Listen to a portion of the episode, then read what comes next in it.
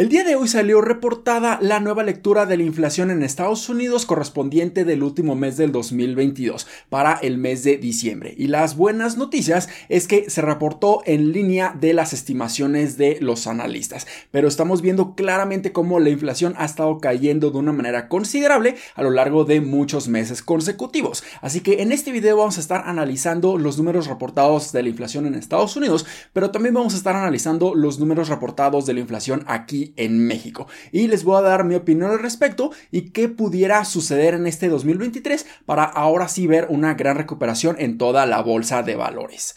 Hola, ¿qué tal inversionistas? Mi nombre es Humberto Rivera y bienvenidos de vuelta a Vida Financiera, donde hablamos de finanzas, inversiones y generación de patrimonio. Así que si estás muy interesado en estos temas, considera suscribirte, dale like y comparte este video con tus familiares y amigos. Así que vayamos directamente a analizar lo que se estuvo reportando de la inflación en Estados Unidos para diciembre del 2022 y se reportó una inflación anual de 6.5% y claramente vemos que la tendencia en cuanto al crecimiento inflacionario ha estado cayendo durante 6 meses consecutivos y las estimaciones de los analistas para este mes de diciembre también fueron de 6.5%, por lo que se mantuvieron prácticamente en línea. Pero algo sumamente importante es que la inflación mes con mes decrementó a una razón de un 0.10%. Esto es excelente debido a que ahora estamos viendo incluso deflación. Estamos viendo un decremento en los precios de muchos productos y servicios y esto es un claro ejemplo de cómo la inflación elevada es completamente insostenible durante periodos bastante largos de tiempo. Y también si analizamos la inflación subyacente, que aquí estamos descontando o removiendo todos esos productos mucho más volátiles, como la gasolina y los productos alimenticios, se reportó en 5.7%. Claramente también vemos una tendencia bajista en cuanto al crecimiento inflacionario año con año y las estimaciones para esta inflación subyacente también estaban en 5.7%. Y si ahora analizamos la inflación reportada para México en diciembre del 2020, bueno, esta se reportó con una inflación anualizada de 7.82% y la inflación subyacente se reportó en 8.35% y esto representa un ligero incremento a comparación del mes de noviembre reportada en 7.80%, así que podemos decir que prácticamente la inflación en México se mantuvo igual en noviembre y en diciembre, solamente hubo un ligero incremento debido al proceso natural de la temporada navideña en donde normalmente los precios incrementan. Pero algo bastante positivo es que la inflación subyacente en México ya ha estado bajando y esperaríamos que a lo largo de los siguientes meses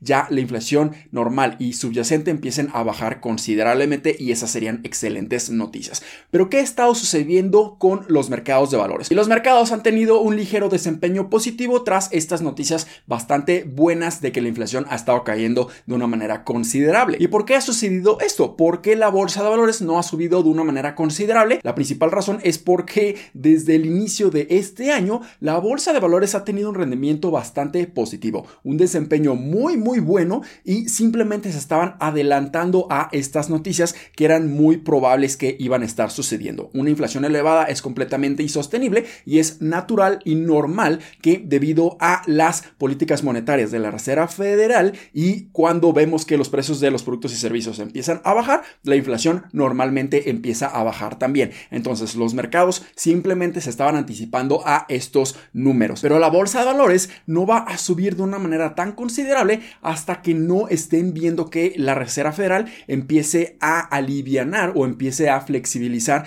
toda su política monetaria que hasta estos momentos es bastante estricta. Pero lamentablemente la Reserva Federal y su director, que es Jerome Powell, han salido a mencionar que ellos simplemente van a estar manteniendo su política monetaria muy estricta durante todo el 2023 y ellos no esperarían a comenzar a bajar las tasas hasta el 2024. Pero ¿por qué la bolsa de valores no ha estado cayendo como en el 2022? Bueno, una parte se debe a que la bolsa de valores siempre se está anticipando a los movimientos o sucesos macroeconómicos en un debido momento. Siempre están viendo a 6, incluso 12 meses en el futuro. Así que la bolsa de valores pudiera estar anticipándose a lo que va a suceder a lo largo de los siguientes meses. Pero ya conocemos que la Reserva Federal en este momento tiene que mantener una postura muy, muy estricta. Estar mencionando que ellos quieren mantener una condición económica y financiera muy, muy estrecha, muy apretada, para que esto no esté ocasionando que la bolsa de valores simplemente se esté disparando. Ya que si la bolsa de valores empieza a subir de una manera completamente descontrolada, esto puede estar ocasionando que la riqueza de las personas se vea mucho más elevada al incrementar los precios de muchísimos activos y pudieran estar consumiendo más o gastando más de su dinero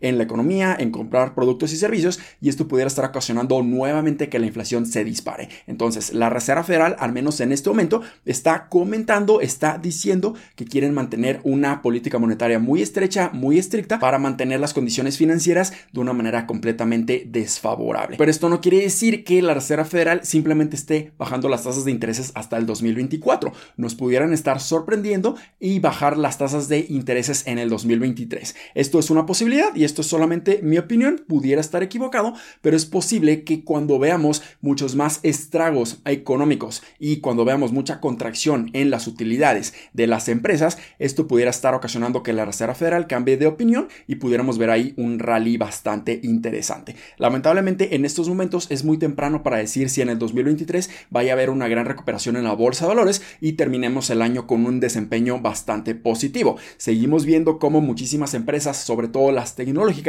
siguen despidiendo a muchísimas personas. Y creo que esto apenas es el comienzo. Posteriormente, a lo largo de los siguientes meses e incluso durante la segunda mitad de este 2023, pudiéramos ver cómo otras empresas, sobre todo de consumo básico, empiecen también a recortar muchísimo su personal. Esto es natural, esto es parte de un ciclo económico en donde existe ya un poco menos de crecimiento, de hecho ya existe decremento y esto ocasiona que las empresas empiecen a reducir sus costos, simplemente empezar a recortar su personal. Y esto como resultado definitivamente pudiera estar afectando en la tasa de desempleo. En este momento, para diciembre se reportó una tasa de 3.5% en niveles mínimos históricos y es muy posible que en el 2023 empiece poco a poco a subir esta tasa de desempleo, ocasionando una recesión en Estados Unidos y además por la estricta política monetaria de incrementar las tasas de intereses de una manera súper agresiva por parte de la Reserva Federal. Así que es posible que veamos una corrección o una caída incluso mayor en el 2023.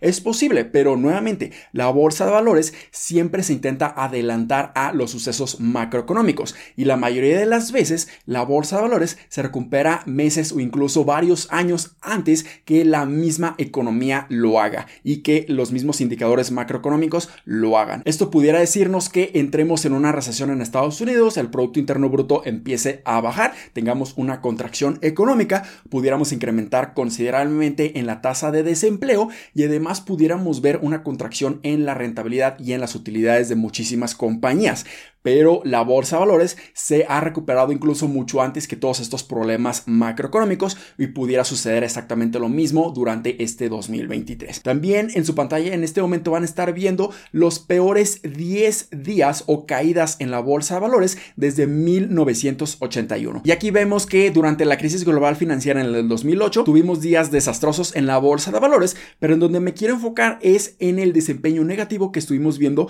a lo largo de la crisis sanitaria en el colapso de marzo del 2020, en donde fueron días bastante desastrosos, terribles, ya que en ese momento existía uno de los peores miedos en toda la historia, ya que muchos pensaban que todas las economías en el mundo iban a colapsar de una manera desastrosa. Pero ya vimos que ese no fue el caso, principalmente por el estímulo económico en los bancos centrales en todo el mundo. Pero a lo que quiero llegar es que en ese momento tuvimos excelentes oportunidades. Tuvimos una caída de más de un 30% en toda la bolsa de valores, pero fue en una ventana muy pequeña, en un rango de tiempo de tan solo 21 sesiones que estuvo abierta la bolsa de valores y eso no nos permitió a muchos, incluyéndome a mí, seguir acumulando y seguir invirtiendo en la bolsa de valores porque vimos una recuperación tremenda, gigantesca. Pero en estos momentos, durante todo el 2022, hemos visto muchísimo dolor, mucha incertidumbre y hemos visto cómo la bolsa de valores ha estado cayendo y cayendo y cayendo considerablemente. Así que en estos momentos y en estas condiciones económicas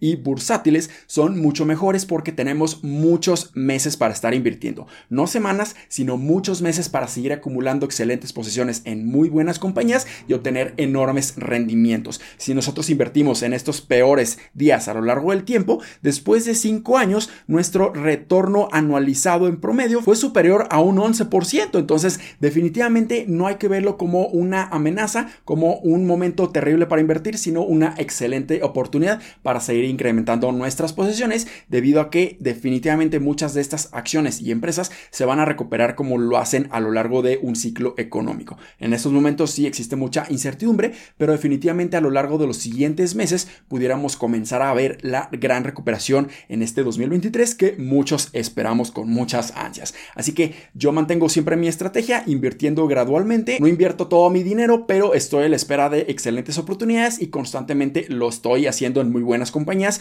y a lo largo de mucho estoy seguro que voy a obtener los mejores rendimientos posibles. Así que espero que este video les haya sido bastante útil y educativo. Si fue así, considera suscribirte, dale like y compártelo a tus familiares y amigos. Nos vemos en el siguiente, muchísimas gracias y hasta luego.